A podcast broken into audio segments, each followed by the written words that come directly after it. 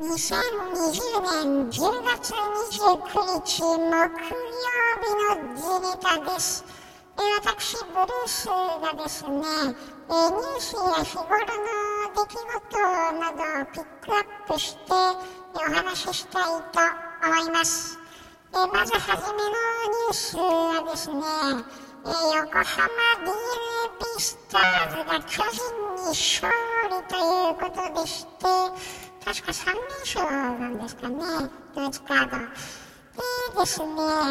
えー、代打ルーキー、森がヒット、戸柱、バント、梶谷が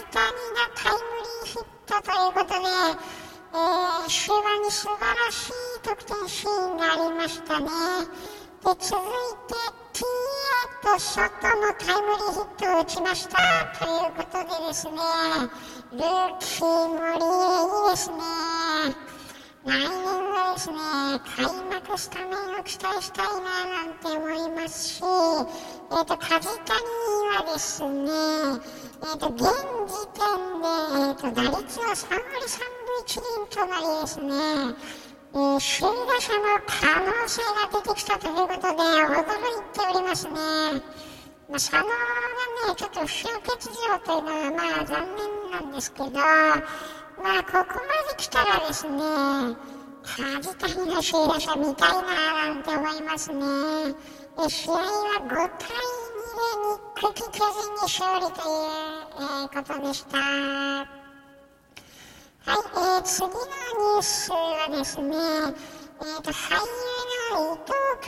健太郎さんが逮捕。ひき逃げなどの疑いで警視庁ということですね。えー、人気俳優の伊藤健太郎さん、えーと、今は容疑者ということになっていますが、えー、本日28日、東京都内で乗用車運転中にオートバイと衝突して、2人を怪我させる、まあ、事故を起こした後、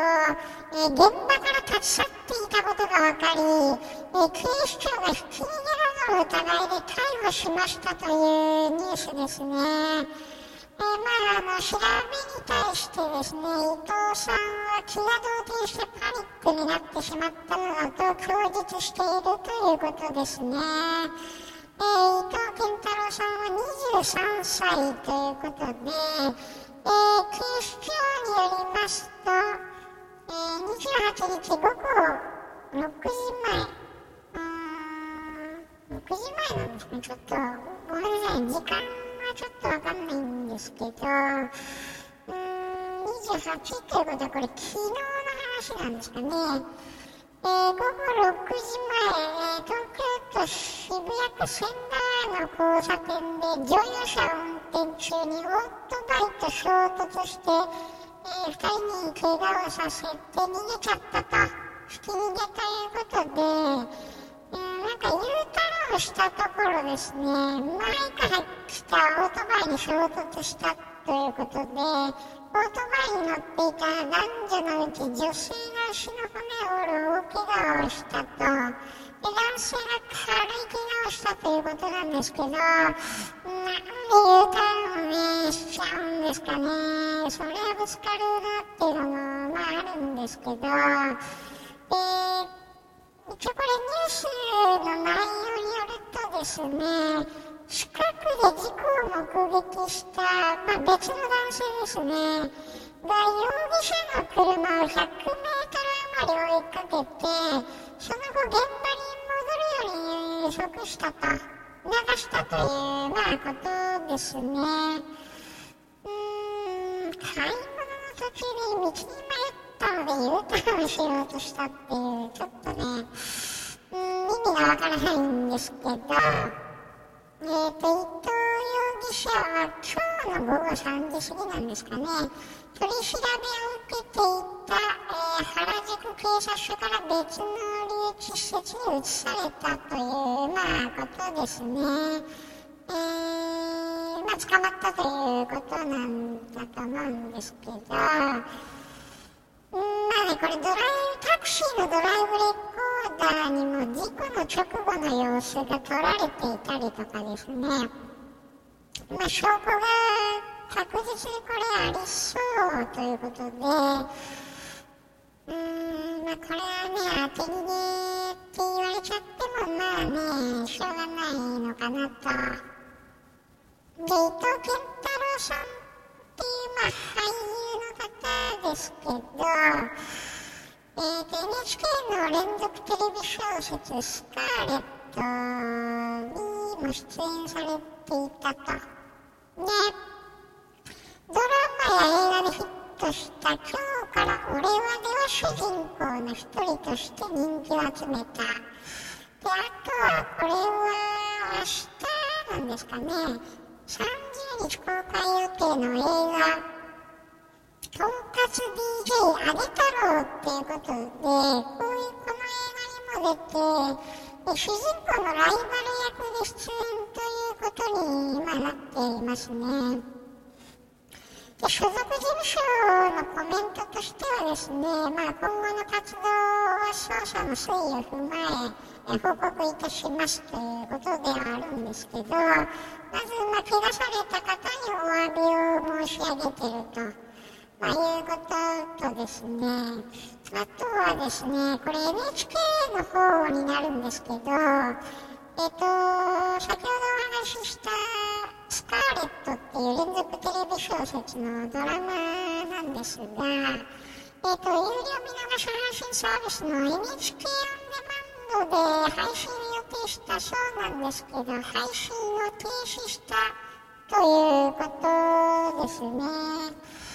うん、で、あと、伊藤さん。12月下旬予定の NHK のドラマにもなん。か出る予定だったん。ですけど、これが取りやめになったという、まあ、ことですね。まあ、僕はまあ、伊藤健太郎さん。って正直それほど知らないん。ですけど、まあ、人気の若手俳優ということでですね、まあ、関係各所でいろんな影響がなんか出ちゃってるようなね、あの感じがしました。はい。えー、次のニュースはですね、えー、パナソニック、えー、最終利益半減、全事業で減収、テスラ向けで池は巧妙もということと、あとはまあ以前からですけど、パナソニックはちょっとウイグル問題があるということで、合わせてお話をしていきます。えーと、パナソニックがですね、29日に発表した令和2年9月中間連結決算ですね。えーと、売上高が前年同期比の20.4%減の3兆591億円。最終利益が51.6%減の486円ということです。新型コロナウイルスの影響でですね、家電や住宅関連の事業など全部門で減収となりましたと。一方でですね、コロナを反映して、空気清浄機や情報通信インフラ向けの蓄電システムの売り上げは増加したということですね。収益が課題の自動車向け部門は44億円の営業赤字、通期での赤字の見込みということですね。7月から9月期に関して限定すると、初めて黒字化しているという、まあ、そうなんですね。これ自動車向け部門のことだと思うんですけど、まあ、自動車のですね、生産回復やアメリカの、まあ、電気自動車メーカーのテスラ向けの、まあ、電気の生産工場などが貢献をしているということみたいですね。でまあ、テスラの要請もあって新型リチウムイオン電池の開発に着手していますというあの会見でお話があったそうですね。で3月うんまあ、令和3年3月期の業績予想としてはですね、売上高が前期比13.2%減の6兆5000億ぐらいと。で、まあ、最終利益は55.7%減の1000億に据え置いたということでですね、まあ、コロナで苦戦をしてね、まあ、月の中間決算で最終利益が51%ぐらい下がっちゃってっていうちょっと、うん、やっぱり苦戦はしているとは思うんですが、まあ、いずれにしてもこの状況で黒字っていますからね、まあ、あのよく頑張ってるというふうにも見えるかもしれないですね。であとですね、パナソニックの方はちょっと以前からですね、中国の新疆ウイグル自治区の強制収容、まあ、強制労働問題について、あのー、一部のメディアからちょっと指摘が入っているということでですね、これパナソニック以外もなんですが、まあ、日本企業も実はある側面ではこの人権侵害を受験しかねないという、まあ、問題があるそうですね。で、まあ、あの、ウイグル問題でですね、あの、日本のエレクトロニクス企業が疑いの矢面に立ったっていうのは、えー、今年の3月にですね、オーストラリアの安全保障シンクタンクのオーストラリア戦略政策研究所 ASPI っていうところのですね、調査報告書で、まあ、指摘によるものだということですね。で、このあたりは虎ノ門ニュースなどでもやっていたと、まあ、思うんですけど、まあ、あのー、そうですね、あのー、中国当局が再教育っていう名目でですね、ウイグル人を中国各地に強制移送をしている点っていうのを指摘しているそうですね。で中国各地でウイグル人の強制労働を下請けのサプライチェーンなどに使っている主要企業がたくさんあるということで、でその中にもちょっとパナソニックが含んでいると、で他にも、まあ、いろんな企業が、まあ、あるんですけど、えーと、今年の5月にですね、日本ウイグル協会がですね、あこれらの日本企業の社長宛に書簡を送って、この疑いについて質問と要望を伝えたところですね、えー、8月までにっていうことしかちょっと情報としてはないんですけど、パナソニックを除いた11社から回答がありましたと。でパナソニックだけ唯一回答していないということがかなり問題になっておりまして、で、まあ、回答とか声明を出すように、まあ、お願いはしているということなんですけど、まあ、パナソニックは一切返事をしていないという状況でして、え私としてはちょっとかなりがっかりしていますね。で、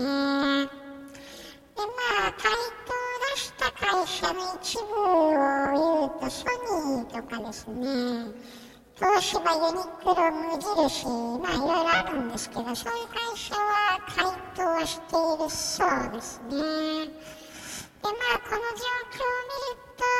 ちょっと中国に加担というと言い過ぎかもしれないんですけど、まあ、ウイグル人を不正に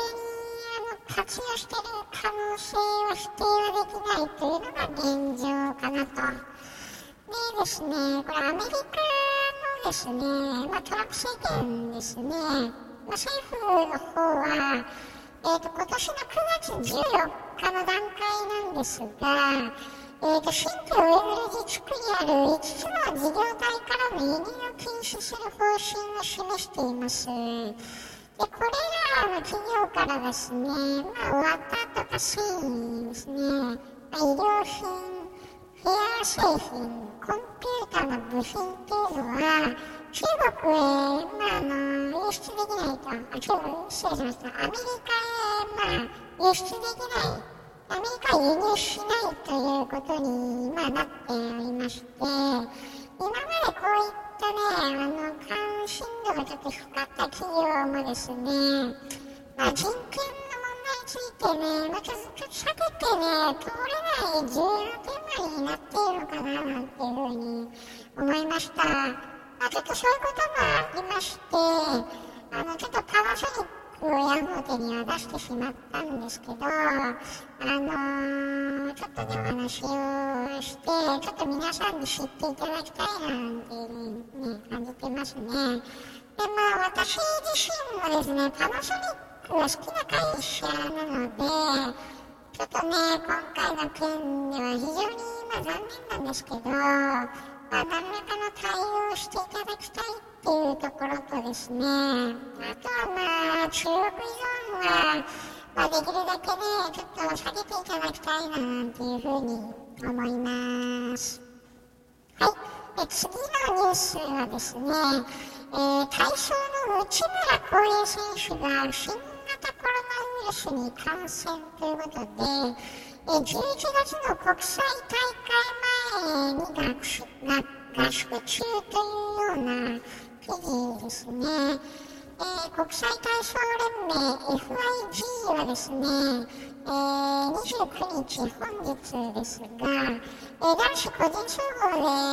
で、ね、オリンピック2連覇を成し遂げた内村航平選手31歳、えーと、これ、リンガーハ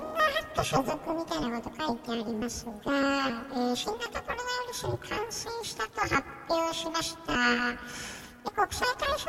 連盟によると、現時点では無症状ということですね。内村選手はですね、4カ国で参加して、11月8日に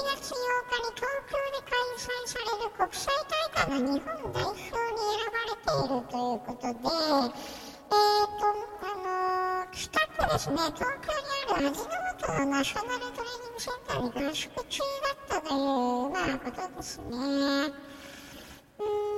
ちょっとね、なんで感染したかっていうのも本当よくわからないんですけど、無症状ですね。まあ、そもそも PCR 検査のこの結果っていうのが本当に妥当なのかっていうのは私としてはちょっとわからないんですけどね。うーん、ちょっとね、どうやったら感染するかっていうふうに知りたいっていうか、あの、それはね、あの、感染してるとね、濃厚接触したらそりゃまあ感染するんでしょうけど、ある程度ね、あの注意しながら行動してて、感染するっていうのはちょっとね、私は理解はしづらいし、わからないっていうのが、うん、まあ正直なところなんですけど、ね、感染拡大はなければいいななんて、まあ思うわけなんですけど、まあ皆さんどんな対策をね、